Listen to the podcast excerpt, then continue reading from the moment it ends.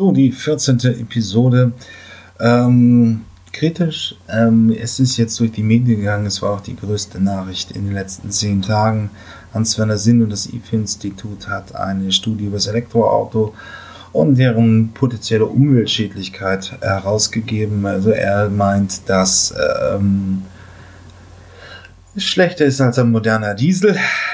Viele andere meinen nicht. Es ging auch massiv durch die Medien.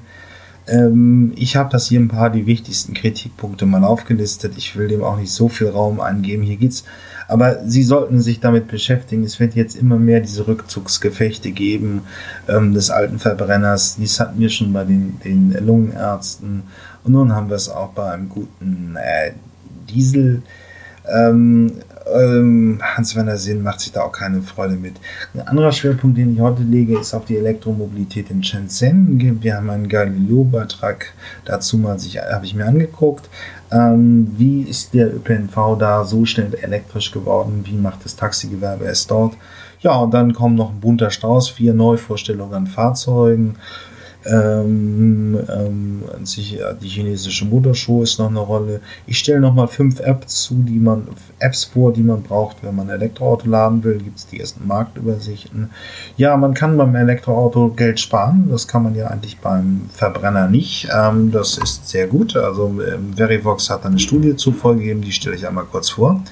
Was haben wir noch? Ähm, das war es dann langsam auch schon. Ach ja, Sie sollten sich beim Gebrauchtwagen, wenn Sie, wenn Sie mit einem gebrauchten elektrischen Fahrzeug spielen, kann es durchaus sinnvoll sein, ein paar Jahre zu warten, bis die neuen Fahrzeuge da sind auf, auf der Neuwagenseite. Dann werden Gebrauchtwagen noch günstiger. Ähm, das stelle ich einmal kurz vor und dann war es das auch und die 14. Episode ist im Kasten und es hat mal wieder Spaß gemacht. Bis dann! Ja, eine schöne, wichtige Nachricht gleich am Anfang. Verivox, also das Vergleichsportal für verschiedene Kfz-Versicherungen, Versicherungen allgemein, Hausrat und was weiß ich alles im Internet, hat einmal äh, die Ladekosten von Elektroautos miteinander verglichen und ist auf erstaunliche Ergebnisse gekommen. Man kann bis zu 200 Euro sparen im Jahr.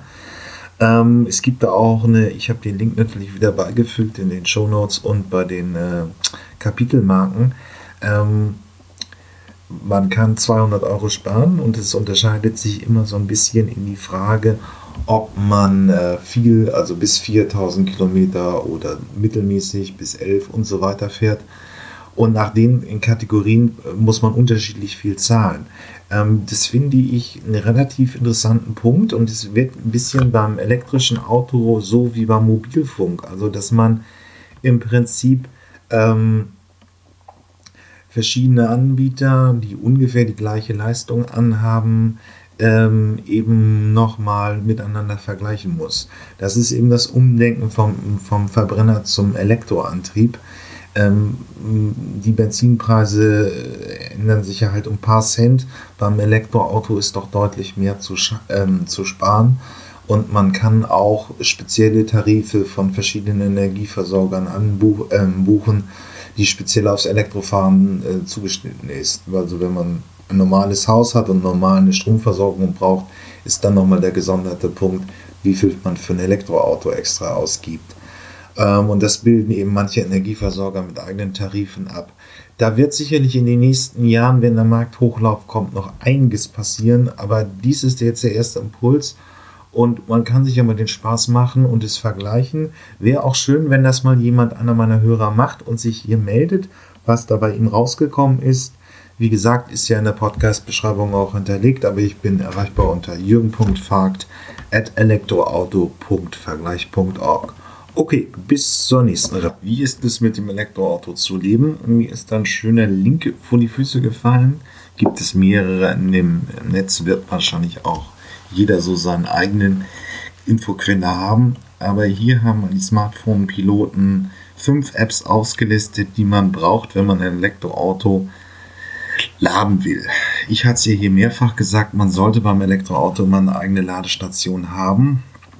Aber wenn man dann doch mal in der Fläche unterwegs ist, muss man ja das Auto ab und zu mal aufladen und da ist äh, eine App durchaus sehr interessant. Man unterscheidet ja immer eben ähm, äh, Ladestationen Wechselstrom, also AC und Ladestationen mit Gleichstrom, DC. AC geht bedeutend schneller, äh, ähm, dauert wesentlich länger. Ähm, und ähm, es gibt hier fünf Anbieter, die sich immer irgendwie nach einer Minute, die man an der Ladesäule steht, äh, und eben der, der, Kilowattstunde, die man lädt, ähm, abgleicht. Ähm, das Ganze sind, und hier werden jetzt irgendwie die, es gibt zwar auch von Herstellern eigene Karten, wie zum Beispiel Charge No, die auch schon Charge Now von BMW, die 91.000 Stationen deutsch, weltweit haben. Aber wir legen hier mal den Fokus auf die fünf großen Hersteller übergreifenden Roaming-Netzwerke und die entsprechenden Apps. Plugsurfing kennt äh, sicherlich viele, sind europaweit 85.000 Ladestationen. Die App ist iOS-tauglich und kann halt überall darum da geladen werden. Äh, eine monatliche Grundgebühr gibt's nicht. Es ist mit einer der größten. New Motion, glaube kenne ich auch ein paar Leute von, sind ähm, glaube ich, mal in den Niederlanden gegründet worden, haben jetzt in Europa 100.000 Ladestationen. Ähm, äh, es, äh, dann App und Ladekarte ist kostenlos. Äh, man kriegt vergleichsweise viele Informationen, ähm, wird über die App direkt gestartet. Es gibt Echtzeitdaten, also die schicken eigentlich im Prinzip alle Tarife, Ladegeschwindigkeiten, der Station schon auf, aufs Handy hinzu. Äh, oh, und das wäre New Motion. Einfach Strom laden. 35.000 in in Europa, 9.000 in Deutschland, relativ klein. Ähm, Regeltarife haben die auch schon. Äh, es gibt noch abgestufte gebunden und so weiter von einzelnen Herstellern. Ähm, dann haben wir noch ENBW Mobility Plus. Kostenlos ist die App natürlich wie immer. Ähm, das heißt, äh, äh, die haben aber auch schon ein paar Preise gewonnen. Es ist relativ gut. Wie viel haben sie denn? Ja, 22.000 in Europa. Damit auch schon ganz groß. Ähm, jetzt kommt noch von dem e Via M ist, glaube ich, ein Energieversorger eCharge, hat nur 2400 in Deutschland und ist auch über ES ähm, erreichbar. Es ist eigentlich eine ganz schöne Übersicht, die ich so ein bisschen vermisst habe. Es gibt immer mal irgendwas über diese Apps, aber hier haben wir jetzt mal auf einem ähm, äh, auf einer ähm, Beitrag alle aufgelistet. Wäre schön, wenn ihr euch mal melden würdet, welche ihr selber nutzt und wie eure Erfahrungen mit den Abrechnungssystemen sind. Okay, sonst bis zum nächsten Punkt. Was gibt's Neues in, aus der Autowelt? Es ist ein bisschen die Frage, was es Neues in der Medienwelt gibt, denn der Spiegel hat sogar auf der Hauptseite, und das lesen dann immerhin 8 Millionen Deutsche, ein Autogramm vorgestellt vom Mercedes GLC F-Cell. Also das erste deutsche Serienfahrzeug mit Brennstoffzellenantrieb durfte der Spiegel testen. Er war schwer begeistert. Ähm, äh, das Ganze ist sehr hymnisch, ein autobahntaugliches Elektroauto. Ich meine, das ist der Tesla auch. Ähm, der fährt gut zugegebenermaßen, ich habe hier selber mal Wasserstofffahrzeug gefahren, ist sehr vibrationsarm, ist sehr smooth. Also das wird man so nicht hinkriegen. Ähm, das ganze Fahrzeug soll man mit für 700 Euro, 800 äh, Euro im Monat leasen können. Ähm, und ähm, Daimler äh, feiert sich oder wird in diesem Spiegelartikel sehr stark als der technologisch führende Anbieter Brennstoffzellentechnik mit dem Wasserstoffantrieb gefeiert. Das sind sie zugegebenermaßen auch. Schon 2000 haben sie ein Wasserstofffahrzeug als Auto der Zukunft verkauft. Ähm, dabei ist es dann aber auch geblieben. Ähm, was ist sonst noch zu dem Auto zu sagen? Der Link ist natürlich wieder beigefügt. Äh, sie sind insgesamt äh, ähm, ja ähm, genau was wollte ich jetzt sagen? Ja, es gibt ja noch den Toyota Mirara, das ist ein ähnliches Fahrzeug, auch ein großer SUV mit Brennstoffantrieb und der Hyundai Nexo, auch ein ähm, SUV, auch mit Brennstoffanzug. Also haben wir insgesamt, wenn ich richtig überschaue, drei Fahrzeuge mit Brennstoffzelle und Wasserstoffantrieb auf deutschen Straßen. Ähm, muss man jetzt seinen, äh, den Kauf eines batterieelektrischen Fahrzeuges lassen? Nein. Ähm, deswegen ärgert mich das auch, dass, dass der Spiegel so hoch gehängt hat. Das Ganze ist ein Fahrzeug, so hat es mir ihm ein Experte bei den Zukunftsmobilisten gesagt, für genau 200 Leute, die dann an den Promis gehen werden, gehen werden. Ähm, damit zeigt Mercedes auch, dass sie immer noch der Technologieführer sind. Großer Weltkonzern wie Daimler kann das auch aus der Portokasse bezahlen, aber es ist kein ernsthafter Markthochlauf. Deswegen muss man ihm auch nicht acht Millionen Deutschen erklären, dass da ein Fahrzeug kommt, ähm, ähm, was nun relativ gravierend ist. Denn es ist es einfach nicht. Ähm, im März hat es ja auch diesen äh, Schlagabtausch zwischen Volkswagen auf der einen Seite und eben den Zulieferern vornehmlich auf der anderen Seite gegeben, wie sich jetzt der Verband der deutschen Automobilhersteller ausrichten soll. Soll das batterieelektrische ähm, Fahrzeug fördern oder soll das ja nicht fördern? Ähm, ja, und dabei bei diesem Streit ist eben auch nochmal von allen Herstellern einvernehmlich gesagt worden, dass man keine Serienreife beim Wasserstoff Fahrzeug sieht bis 2030. Ähm, was der Spiegel hier auch unterschlagen hat, sind zwei Punkte. Ist die Energiebilanz der Brennstoffzelle immer noch schlecht? Das heißt, man muss Energie aufwenden, um überhaupt fahren zu können. Das ist der, nach, der, der systemische Nachteil gegenüber dem batterieelektrischen Antrieb. Und zweitens ist es das Tankstellennetz. 2016, äh, als Toyota anfing, hatten wir vier. Ende dieses Jahres sollen wir, glaube ich, 100 Tankstellen haben für Wasserstoff. Und ob und wie sich die Industrie bereit erklärt, diese großen Investitionen in Wasserstoff zu stellen, das ist bis heute noch nicht klar. Und deswegen würde ich das Fahrzeug nicht so wahnsinnig ernst nehmen. Ähm, auch diese große Medienpropaganda um diese Wasserstofffahrzeuge sollte einen nicht abhalten, jetzt, wenn man ein elektrisches Auto kaufen, also batterieelektrisches Fahrzeug kaufen will, ähm, das sollte man nicht ähm, weiter sich äh, davon abbringen lassen und auf die Wasserstofftechnologie hoffen, denn mit diesem Fahrzeug sehen wir hier erstmal nur eine Marketingstudie von Daimler und noch nicht die Zukunft des Automobils. Äh, shame on den Spiegel, aber so ist es dann halt. Okay, bis zur nächsten Gruppe. So, sehr schöne Nachrichten von Sinon aus München.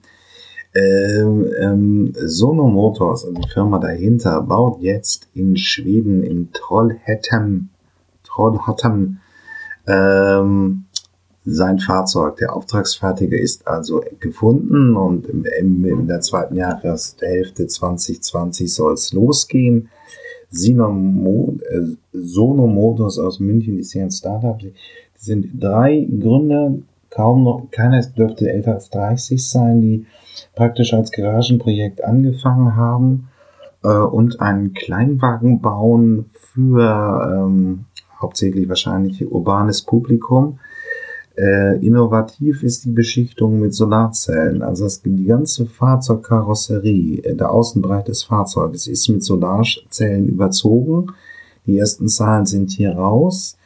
Äh, Im Sommer soll man 22 Kilometer mehr Reichweite bekommen haben durch diese Solarbeschichtung. Das ist eigentlich ein sehr innovativer Ansatz.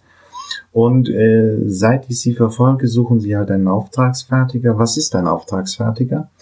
Ähm, das sind in Europa ein paar Unternehmen, die man nicht als Marke kennt, aber die für größere Autohersteller ähm, die Produktion von Fahrzeugen übernehmen. Also das sind Werke wie Magna in Österreich oder Valmet in äh, Finnland.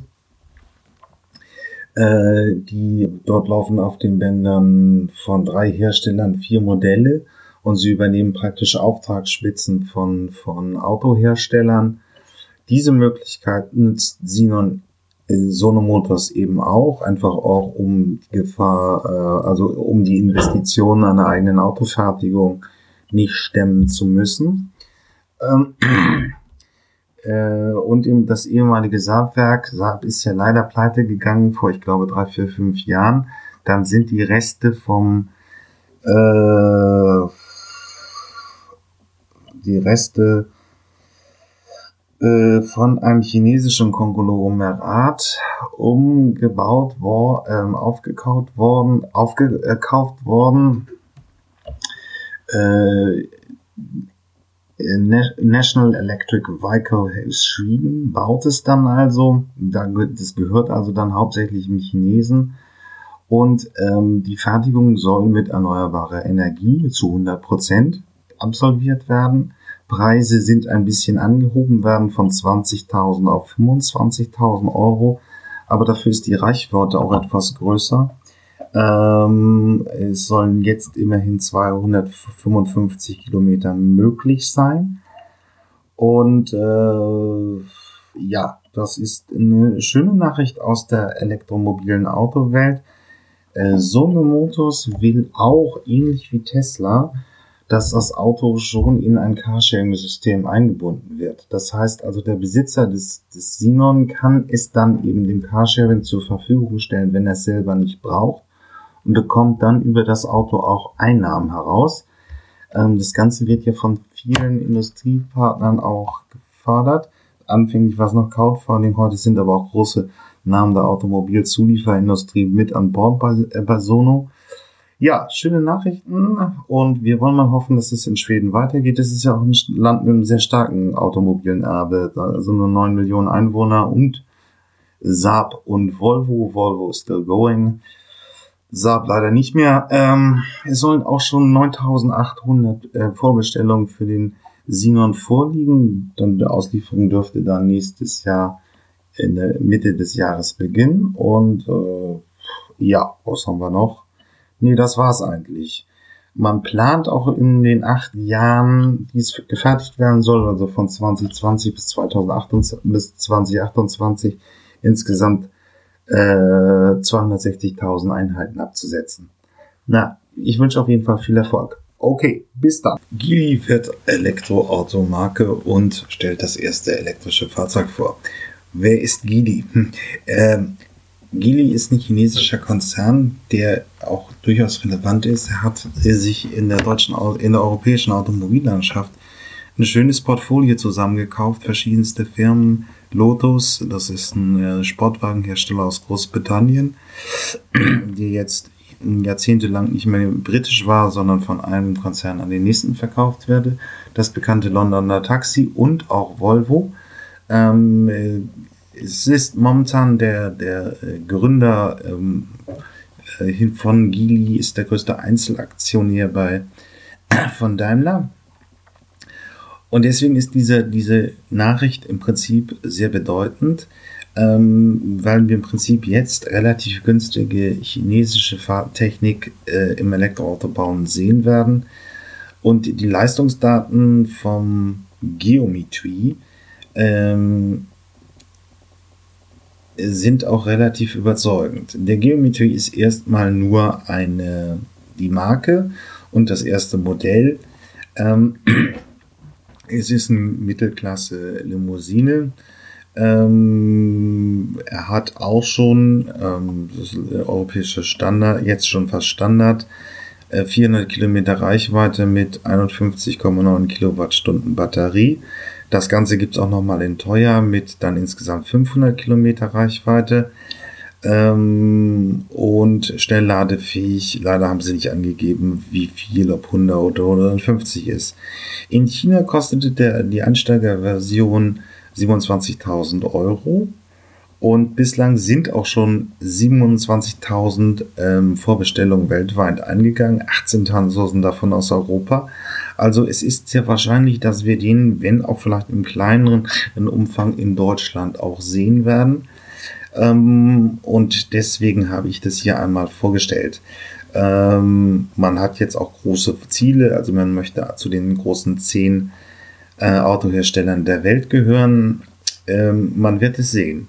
Ähm, ich freue mich darauf, wenn der mal im Vergleichstest mit anderen Fahrzeugen ist und wenn er auch, ähm, was bei Chinesen in der Vergangenheit auf jeden Fall problematisch war, die Sicherheitstests erfolgreich durchlaufen hat. Ähm, wir sind mal gespannt, was da kommt. Okay, bis gleich. Ja, bei der zweiten Modellvorstellung wird deutlich, dass Volkswagen die Bänder in Zwickern langsam aber sicher anwerfen will. Und äh, der Volkswagen ID Neo, also praktisch der neue elektrische Golf, soll ja schon Anfang 2020, also in neun Monaten von jetzt, beim, Auto, beim Autohändler verfügbar sein. In Shanghai auf der Automesse haben sie aber gezeigt, was noch mehr möglich, was auch möglich ist in diesem neuen Plattform, im elektrischen äh, Plattformansatz MEB von Volkswagen. Der Volks, Volkswagen ID Rooms Concept ist ein Siebensitzer und ein SUV äh, als Studie. Hat ein paar schöne Sachen, die man so auf der Autoshow zeigen kann, die mir aber auch ein bisschen abgehoben ist. Das wird man wahrscheinlich nicht in der Serie so früh sehen oder so bald sehen. Mm, aber Chance auf Realisierung hat es. es. Viele Hersteller bieten jetzt eben auch bei Elektroautos SUVs ab, weil sie so populär sind. Und ähm, er könnte ab 2021 Realität werden. Also wie gesagt, sieben Sitze auf drei Sitzgruppen. Das ist ja auch sehr populär für größere Familien. Die Abmessungen erinnern genau an den VW Touareg. Ähm, äh, ähm, Höchstgeschwindigkeit ist auf 180 begrenzt. Naja, man wird es sehen. Ähm, zwei Elektromotoren sind verbaut. Beide leisten zusammen 150 kW. Ähm, wenn man eine 82 Kilowatt Batterie reinnimmt, äh, sind es 450 Kilometer Reichweite.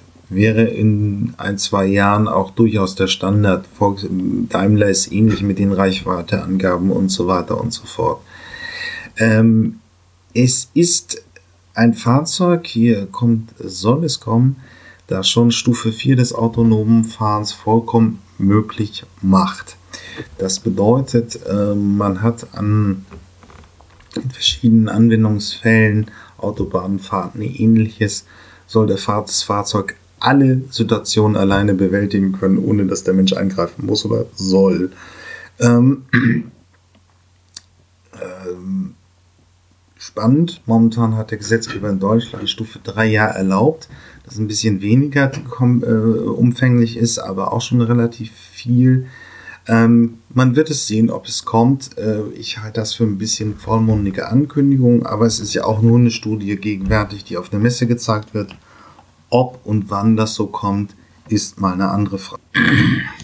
Renault hat laut gegeben, ähm, es wird ein neues batterieelektrisches Fahrzeug geben, einen kleinen Crossover, beziehungsweise ist das ein kleinen Wagen, der auf Geländewagen gemacht wird. Auch eine sehr populäre Fahrzeugklasse. Man kann da ja zustehen, wie man will.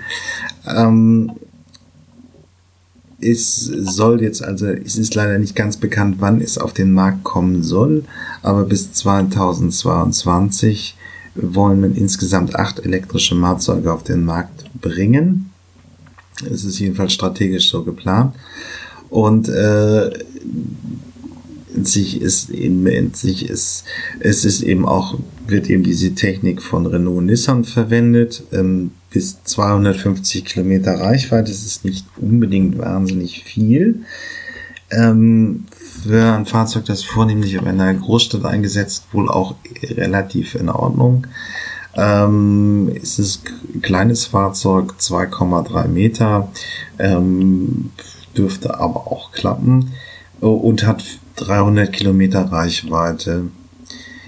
Äh, und das muss man eben auch lassen. Der Preis bewegt sich im Bereich von 20.000 Euro. So viel kostet gegenwärtig der Renault äh, Zoe auch. Und jetzt kriegt man mit dem KZE ein Fahrzeug, das etwas besser, äh, also etwas größer, etwas äh, stattlicher ist, nicht ein klassischen Kleinwagen. Und das ist preislich durchaus in Ordnung. Die Reichweite ist aber der relativ mau, aber es kommen im Prinzip relativ viele Features rein. Also das Fahrzeug wird digitalisiert. Wir haben 5G, äh, 4G ähm, und ähm, das Fahrzeug kann über eine App gesteuert werden und sehr viele elektronische Spielereien. Äh, schnellladefähig, aber momentan ist leider nicht wirklich angegeben von ähm, welcher Geschwindigkeit, aber in 50 Minuten sollen 80 Prozent des Akkus voll sein. Das ist durchaus auch nicht schlecht. Also, ähm, wir werden mal sehen, wenn das Fahrzeug kommt. Momentan ist hier irgendwie ein Veröffentlichungsdatum noch nicht angegeben, aber es ist durchaus ein interessanter Kleinwagen aus Frankreich. Okay, bis gleich. Eben habe ich äh, den Spiegel ja kritisiert, weil er einen Testbericht für, zwei, für ein Fahrzeug macht, von dem es 200 Einheiten geben wird. Jetzt bin ich aber ehrlich gesagt auch nicht besser und stelle hier einmal kurz den Reptile E von Aston Martin vor. Äh, warum mache ich das? Naja, es ist, schauen Sie sich an, ich habe den Link natürlich beigefügt. Es ist ein wunderschönes Auto. Aston Martin kaut auf diesem ähm, Design jetzt auch schon fast 20 Jahre herum ähm, und variiert es und verändert es, aber es ist immer noch ein wunderschönes Auto und vielleicht so ein Jahrhundertdesign wie der 911, äh, 911 von Porsche. Ähm, jetzt der Reptile E ist es also eine viersitzige Luxuslimousine, die preislich jenseits von Gut und Böse ist. ähm, das erste Mal, ähm, das Design ist übrigens vom relativ bekannten Auto her, ich glaube, das ist Henrik Fisker, ja. Henrik Fisker versucht sie jetzt auch wieder mal, er hatte schon 2012 versucht, sein Fisker Karma unter die Leute zu bringen, das war eine große Hybrid-Limousine. Er ist einer der bekanntesten Autodesigner, die, die es so gibt. Und er ist für dieses Design, was jetzt variiert wird im Reptile E, ähm, in der Ursprungsform verantwortlich. Ähm, gut, also kurz, es ist natürlich nicht relevant für die Durchschnittsbevölkerung, aber hier, sie bauen Heckdiffuser ein und so weiter. Ähm, interessant ist, dass ähnlich wie bei Porsche ein 800 Volt Ladesystem ähm, beigefügt ist dass man wahrscheinlich die heimische Ladestation hat. Das wird dann auch gekühlt. Das ist, der Strom ist extrem. Die Batterie äh, hat eine Kapazität von 65 Kilowatt pro Stunde. Das ist normal. Für so eine Luxuslimousine eher weniger. Nach WT, WLTP sind es 320 äh, Kilometer Ladung ja, hier merkt man einfach, dass das Fahrzeug auch nicht unbedingt komplett auf den elektrischen Antrieb äh, ausgerichtet ist. Das ist nicht so überzeugend, aber es ist ja auch nur ein Showcase. Ähm, die Leistungsdaten 610 PS und wie immer beim Elektroauto, aber witzige Drehmomente von 950 Newtonmeter Drehmoment. Ein Ford 4S da hat 120. Manche Panzer haben Drehmoment von 700 und der Reptile E hat eben 950. Aber das liegt am Motorenkonzept. Ja, gut, es ist jetzt der erste Aufschlag von Aston Martin im Bereich Elektromobilität. Wir werden gespannt sein, wie diese James Bond Marke das weitergestaltet. Schauen Sie sich vor allen Dingen das Fahrzeug an, auch wenn Sie es nicht kaufen. Es ist traumhaft schön. Okay, bis gleich. Ja, das Elektroauto wird halt einfach immer noch von Startups getrieben, deswegen gibt es da so ein bisschen hektische Personalbewegungen. Äh, der beiden Mitgründer Christi, äh, Christian äh, Carsten Breitfeld, Carsten Breitfeld verlässt nun Byton und sucht sich neue Aufgaben bei einem anderen chinesischen Elektroauto-Startup namens Ionic. Ähm, er ist eine kleine Szene Größe, man kennt ihn, weil er ähm, die Elektrifizierung von BMW Anfang dieser Dekade vorangetrieben hat, also den BMW i3 und den i8, den hat er verantwortet. Ähm, und 2016 fing er halt bei beiden an. Es ist ein relativ interessantes Startup, weil sie wirklich schon ähm, chinesische Fertigungskosten ähm, in den SUV-Markt bringen wollen. Ende im dritten, vierten Quartal sollte der beiden, Moment, das muss ich nachlesen, die haben ja immer die gleichen Namen, äh, der Elektro-SUI M-Byte sollte also im zweiten Quartal, äh, zweiten Jahreshälfte dieses Jahres auf den Markt kommen für um die 30.000 Euro. Das wäre ein sehr, sehr günstiges Fahrzeug für den Gegenwert. Kompletter Elektroantrieb. Das Auto wird natürlich nur noch, äh, wie so vieles in der Autoindustrie oder die neuen Startups sind in der Elektroauto, in der automobilen Welt, ähm, haben halt einen elektrischen Antrieb und eben beiden auch und komplett. Also sie folgen alle dem Modell von Tesla. Ähm, nun ist er ausgestiegen, hat sich neuen Aufgaben gewidmet. Man wird es sehen. Es ist jetzt ein bisschen hektisch. Ähm, der Manager-Magazin wird viel über das Wohl und Wehe von, von beiden herum spekuliert. Aber man wird es sehen. Okay, bis gleich. Ja, kommen wir zur Hauptnachricht der letzten Tage, was das Thema Elektroauto angeht. Hans-Werner Sinn, der ehemalige Ökonom des äh, renommierten Münchner Info-Instituts, und bekannter Talkshow-Gast zu ökonomischen Fragen hat eine Studie über das Elektroauto und dessen Umschritt gegenüber dem modernen Diesel. Ähm, fangen wir es mal so an. Hans-Werner Sinn hat schon in den 90er Jahren wirklich bahnbrechende Arbeiten auch über, über die Fehler der deutschen Wiedervereinigung geschrieben, um zu frühes Einführung der D-Mark. Er ist nicht, äh, nicht ohne Grund einer der bekanntesten deutschen Ökonomen, aber was er hier geliefert hat, war wirklich schwierig. Ähm, fangen wir mal so an. Es ist jetzt einerseits, was, er, was die Studie, um als, äh, dass diese Studie als Ergebnis hat, ist, also, dass es Elektroauto keinen Vorteil gegenüber dem Elektroauto bietet. Gut. Wer hat sich hinter dieser Meinung gestellt? Das war die AfD und es waren in weiten Teilen auch die, einige Teile der Liberalen das rechtskonservative Milieu fand die Stimmung gut. In den Medien ist er eher verprügelt worden. Die Vivo ähm, hat ähm, viele Defizite seiner Studie aufgewiesen, aber auch andere ähm, ähm haben ihn dafür fast verprügelt. Wen haben wir denn da? Don Daleman, er ist auch, soll mal Gast werden bei den Zukunftsmobilisten. Ähm, bezeichnet eben, dass die Studie mit falschen ähm, Daten gerechnet hat. Sowohl das Umweltbundesamt als auch das Umweltministerium äußern sich kritisch zu der Studie. Der Medientino ist eigentlich grundsätzlich auch der äh, kritisch. Spiegel war dagegen, Vivo war dagegen. Ähm, auch andere Häuser haben ihn dafür verrissen. Ähm, ich will mal skizzieren, was ähm, ihm vorgehalten wird. Äh, er vergleicht halt Äpfel mit den Birnen, also ein sehr äh, leistungsstarkes ähm, Elektroauto mit einem relativ leistungsschwachen Benziner und kommt deswegen auf, gut, äh, auf gute Werte. Das kann man so nicht machen. Ähm, was haben wir noch? Ähm, das sind die drei Ergebnisse ja, wie auch bei dieser Diskussion mit den Lungenärzten über die, die Belastung durch den Diesel, ähm, nimmt er hier einfach eine Lebensdauer der Batterie von 150.000 Kilometer. Das ist das, was der Hersteller allerdings zugegebenermaßen auch garantiert. Realistisch äh, wären das 300 Vollzyklen. Dadurch kommt er auf ein relativ großes Umweltproblem und auf die Frage, dass halt auch die äh, schwere Batterie hohen CO2 Emissionen verursacht. Ähm, ja, hm, kann man so sehen. Hier kommen andere Zahlen von, äh, von, von Vivo eben, dass das faktisch eher um den Faktor 10 nach oben zu rechnen ist. Das also Studien belegen, dass 1,5 Millionen Kilometer mit einer Batterie gefahren wird.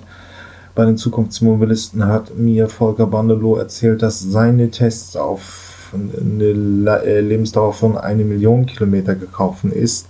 Also ist auch wieder der Faktor von 10, den er anlegt. Äh, und ähm, der hier eben das, den, den Verbrenner gut aussehen lässt. Ähm,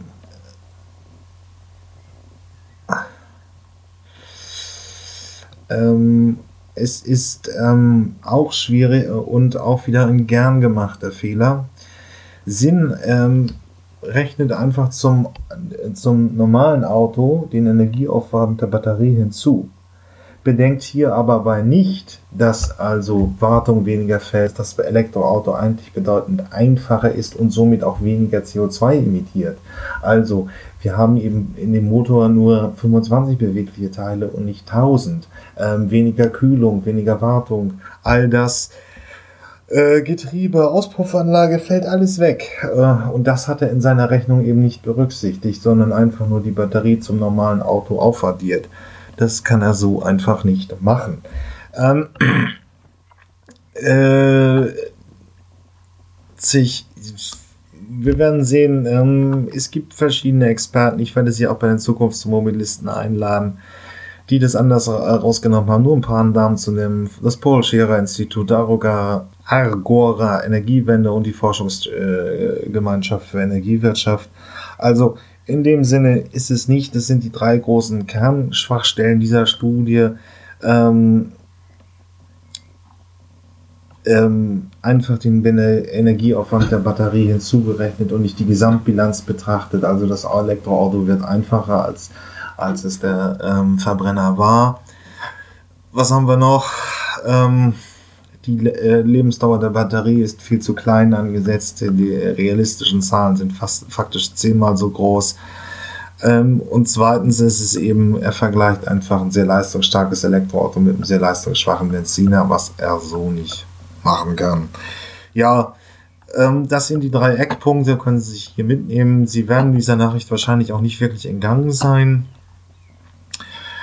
Äh, warum er das macht, ist, liegt irgendwo den Verdacht nahe, dass er das, dass er sich da politisch positionieren möchte im rechtskonservativen liberalen Raum. Äh, Akzeptanz finden, aber nicht mit solchen Studien und auch nicht mit solchen Zahlen. Okay, Außerdem tut mir leid, mit 71 kann er auch noch mal über die Rente nachdenken.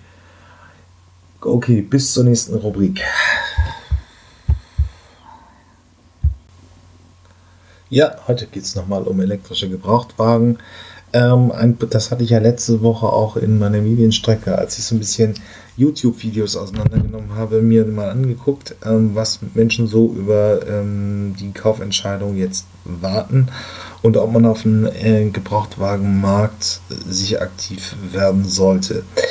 Ähm, muss ich zustimmen. Ich habe hier einen Artikel gefunden von Future, äh, von der Future Zone. Der ist richtig. Also der österreichische Automobilverband rät eben, dass man durchaus noch warten könne, weil die Preise für Elektroautos fallen werden. Ähm, der jetzige Golf kostet 40.000 und hat bummelig äh, 300 Kilometer Reichweite, aber auch nur unter sehr guten Bedingungen. Schon 2020 kommt der Nachfolger, der äh, heißt dann ein bisschen anders, aber ist ein elektrischer Kompaktwagen für 30.000. Und man kann darauf spekulieren, dass die jetzigen Elektroautos, wie sie auf dem Markt sind, wenn diese neue Marktwelle kommt, wenn also wirklich ähm, die 70 Fahrzeuge von Volkswagen bis 2025 kommen, wir bald einen massiven Preisverfall von Elektroautos sehen aus den äh, jetzt zu Ende gehenden 2010er Jahren, weil sie durchschnittlich auch schlechter sind. Also äh, 2012, 2013 hatten wir vielleicht 120, 150 Kilometer Reichweite Heute sind wir zwar 17, zwar 18 bei 350 Kilometer Reichweite. 2020 sind die Herstellerankündigungen irgendwo bei 450. Ähm, und das bedeutet eben, dass jetzt ein Preisverfall einsetzen wird für die Fahrzeuge aus den 2010er Jahren ähm, weil sie technisch dann überholt sind. Es ist einfach ein ganz normales Entwicklungsfeld, wie es eben auch, wie man es vom Laptop, wie man es vom Handy kennt.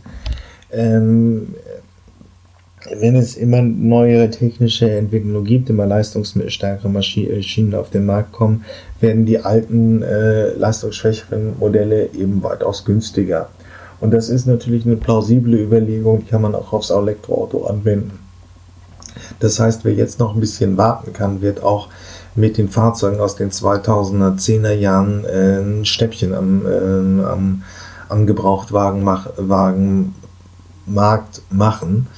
Äh, da spart man schon sicherlich den ein oder anderen Tausender. Wenn also 2020 moderne Neuwagen kommen mit 450 Kilometer Reichweite, werden die Fahrzeuge aus den 2010er Jahren sehr viel günstiger und erleben massiven Preisverfall.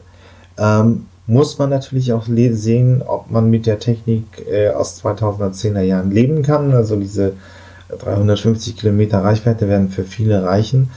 Ähm, wer aber regelmäßig auf Autobahnen unterwegs ist und längere Strecken bewältigt ist, wird sich sicherlich auch überlegen, ob es nicht ein Neuwagen sein muss. Denn 450 Kilometer Reichweite sind natürlich ein Thema. Alles klar.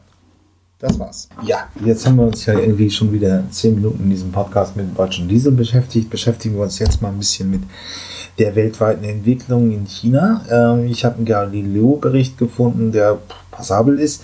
Ähm, zehn Minuten über die ähm, elektrischen Elektromobilität im Nahverkehr von Shenzhen, einer 13 Millionen Stadt in China. Ähm, er wirft hier die Frage auf der Moderator, warum geht das in China bedeutend schneller? Hier kann ich beantworten.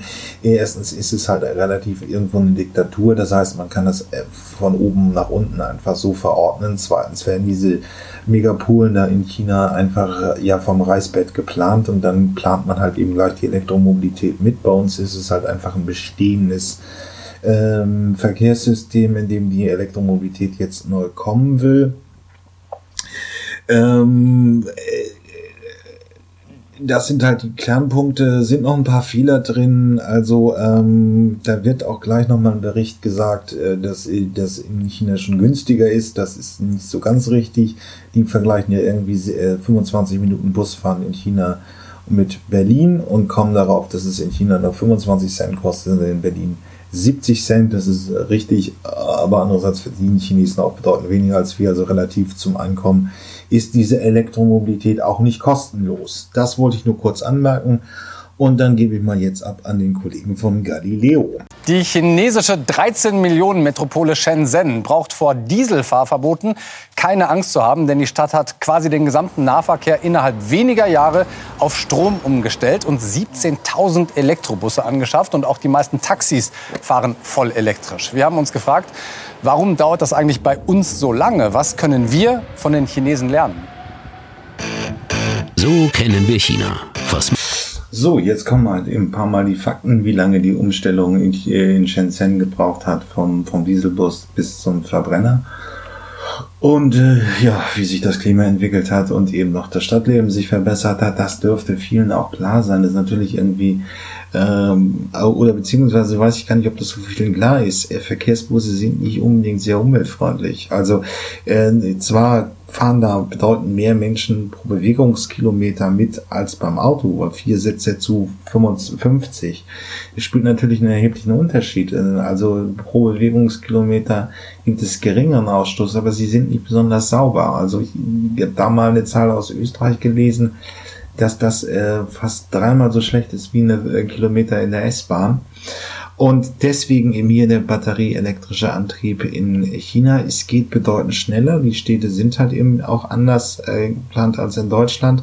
Aber die Zahlen sind schon beeindruckend. Also es ist ähm, äh, wirklich, auch wenn man die großen Größenrelationen an den Tag legt, der ÖPNV eben für Deutschland mit 80 Millionen und eben fast eine Milliarde in China, äh, sind die Chinesen uns da schon meilenweit voraus. Okay, bis gleich. Von den Besten. Wir reisen nach Shenzhen im Südosten Chinas. 13 Millionen Einwohner leben hier. E-Busse prägen das Stadtbild. Darüber wollen wir mehr erfahren. Wir fahren dahin, wo die Busse rumstehen. Hier treffen wir auf den Chef des Busunternehmens, Sang Longen. Shenzhens öffentlicher Nahverkehr hat sich unglaublich entwickelt. Alle Busse fahren inzwischen ausschließlich elektrisch. Wir haben quasi das Unmögliche möglich gemacht. Ganze 17.000 Busse wurden ab 2015 von Diesel auf Elektro umgestellt. In nur drei Jahren die komplette Flotte. Zum Vergleich, in ganz Deutschland verteilt fahren nur 183 Busse elektrisch. Wie kann das sein? Wir fahren zu einem Busdepot der Stadt. Und tatsächlich, Dieselbusse gibt es hier nicht mehr. So sieht er aus. Ein Shenzhen Standard Elektrobus. Bis zu 18 Meter lang, zweieinhalb Meter breit, mit Platz für knapp 60 Personen. Sein Herzstück sind Lithium-Eisenphosphat-Akkus. Die sind versteckt in Dach und Unterboden. Wir dürfen die 47-jährige Busfahrerin Xi Xiaolin auf ihrer Tour begleiten. Ja, der Bericht halt heißt halt auch nicht umsonst oder findet nicht umsonst in der Rubrik von den besten Lernen statt. Sie werden jetzt so ein bisschen sehr äh, positiv und alles ist toll in China. Also wie gesagt, da kommt jetzt gleich die Zahl 25 Cent äh, ist es bedeutend gün äh, günstiger als in Deutschland, aber da wird ja auch unterschlagen, dass die Chinesen weniger verdienen. Ähm, spannend ist aber hier, was man, dann kommen gleich noch ein paar technische Aspekte, das ist eigentlich ganz spannend, es ist auch komplett ärgerlich, dass das in Deutschland noch nicht weiter ist. Im Linienverkehr im ÖPNV hätten die Busse weitaus mehr schon früher kommen müssen, weil ähm, elektrische Antriebe sich für diesen Linienverkehr hervorragend rechnen. Ähm, denn es passt einfach, ja, sie kosten Zeit, kosten ähm, Verkehrsbusse mit elektrischem Antrieb noch ein bisschen mehr. Solaris hatte 100.000 mehr aufgerufen als bei vergleichbaren Verbrennerfahrzeugen. Aber durch diese Steckenprofil braucht man halt nicht diese riesigen Reichweiten. Also kein Verkehrsbus soll mal spontan äh, ähm, 1000 Kilometer fahren, sondern fährt immer 20, 10 Mal am Tag eine, eine Linie von 12 Kilometer, macht eine Reichweite von 120 Kilometer. Das macht sein ganzes äh, Betriebsleben so. Und mit diesem Fahrprofil ähm, immer eine tägliche Wiederholung ähm, von einem kleinen Fahrprofil hätten sich elektrische Antriebe auf jeden Fall schon sehr früh im, im ÖPNV gerechnet. Dann hat man noch die ganzen Umweltvorteile. Sie sind sauberer, sie sind leiser, ähm, es, es fährt sich angenehmer und so weiter und so fort. Deswegen, das ist wirklich schade, dass das in Deutschland und bei den europäischen Busherstellern so jämmerlich verschlafen worden ist. Und jetzt muss uns äh, BOD, also Build Your Dreams aus China zeigen, wie man das macht. Das wird gleich noch ein bisschen deutlicher. Bis gleich. Es hat.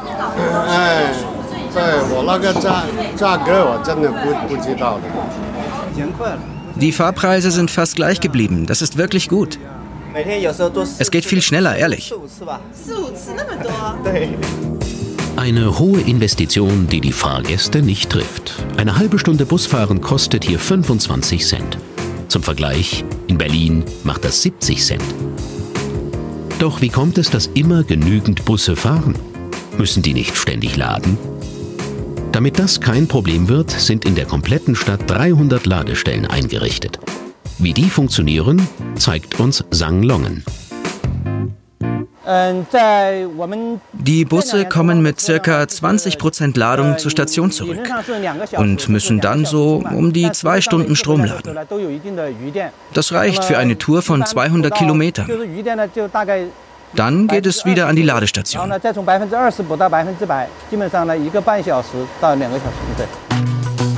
Damit es durch die langen Ladezeiten nie zu Engpässen kommt, braucht es mehr Busse. Rund ein Drittel mehr als vorher hat die Stadt auf die Straße gebracht. Nur so kann sie alle 900 Linien bedienen. Aber können wir uns das auch leisten? Immerhin will die Bundesregierung rund eineinhalb Milliarden mehr locker machen. Wie finanzieren das die Chinesen? Dieses neue Energiekonzept fanden alle von Anfang an gut. Doch so eine Umstellung ist natürlich auch teuer. Unser Glück war, dass die chinesische Regierung das Smog-Problem erkannt und uns dann finanziell unterstützt hat. Und die ganze Industrie macht mit. Wie viel Stadt und Regierung genau investiert haben, will man uns nicht verraten. Ich äh, glaube, dass Deutschland die finanziellen. So, jetzt kommt noch mal eine Strecke, die insbesondere für die Taxiunternehmen interessant ist.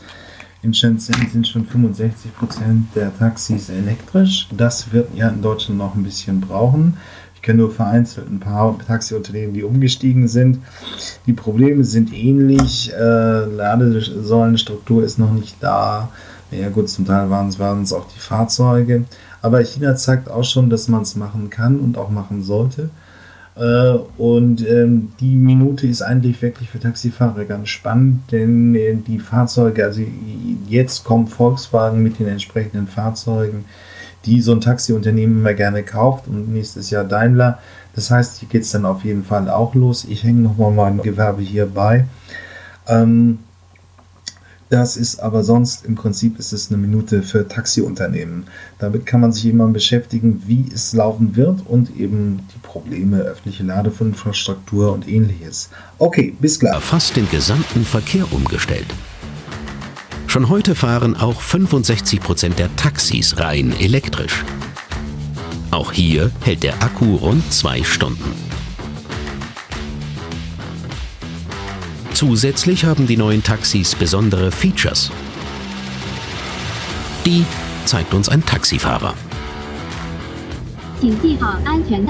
Registrieren Sie sich über die Kamera. Wenn ich in den Wagen steige, muss ich über die Kamera mein Gesicht scannen. Erst wenn das System das OK gibt, startet das Taxameter. Neue Taxen dürfen in Shenzhen per Gesetz nur elektrisch angetrieben werden. Seither prägen das Stadtbild diese blauen Taxis. Und wie könnte es anders sein? Sie kommen vom gleichen Hersteller wie die E-Busse. Aber für die Stadt ist es gut. Aber die Akkulaufzeit der Taxis ist noch zu kurz. So, dann haben wir es geschafft. Ich habe ja doch relativ viel aus dem, äh, aus dem Bericht rausgenommen, weil er eben ein bisschen so nochmal zusammenfasst. Eben, wenn man es will, kann man den, äh, ähm, den ähm, äh, Omnibusverkehr, den Linienverkehr im ÖPNV sehr, sehr schnell umstellen. Ähm, wenn man vor allem die Fahrzeuge hat, und hier ist es halt einfach, dass die europäischen Hersteller, aber eben auch besonders Deutschland Daimler, jahrelang gepennt hat. Es kommt ja nun endlich der Citaro, das heißt, wir können eben elektrisch fahren in, in Großstädten. Ähm, mal sehen, wie schnell es geht. Und der zweite Punkt ist, äh, ist sicherlich auch, das gilt für Tropen, vielleicht auch mehr als für uns, aber eben die Innenstadt wird dann einfach sauberer und man hat nicht den Smog. Gut, das wird ja nun häufig genug auch herbeigezitiert. Wenn der Strom aus Kohle kommt, ist nicht viel mit gewonnen. Ja, das ist richtig, aber in Deutschland haben wir halt auch erneuerbare Energien und dann können auch eben unsere Verkehrsbusse sauberer werden. Was haben wir noch? Ähm, ja, die letzte Minute war es fürs Taxigewerbe sicherlich sehr interessant. Es ist nicht ganz so einfach ähm, weil eben die öffentliche Ladestruktur noch nicht perfekt ist. Aber auch das wird sich in ein paar Jahren auf jeden Fall ändern und man kann auch jetzt schon entspannt Elektromobil ähm, ähm Taxi fahren. Okay, bis gleich. So, die 14. Episode ist im Kasten und draußen. Hat wieder mal Spaß gemacht. Komme hier gerade aus dem Urlaub wieder. Und ähm, würde mich freuen, wenn sich hier jemand mal melden würde. Ich würde gerne mal mit jemandem mit die Erfahrung mit der Elektromobilität reden, ob sie das Auto gekauft haben, ob sie Autohändler sind, Elektrohandwerker. Das ist eigentlich relativ unwichtig. Ähm, wenn Sie hier unsere, Ihre Erfahrungen mit uns teilen wollen, bitte melden Sie sich unter jugend.fragt elektroauto.vergleich.org und wenn es Ihnen gefallen hat, äh, bitte bewerten Sie mich bei iTunes gut denn dann geht das hier mit dem Podcast auch noch immer ein bisschen besser und ein bisschen einfacher. Okay, bis gleich.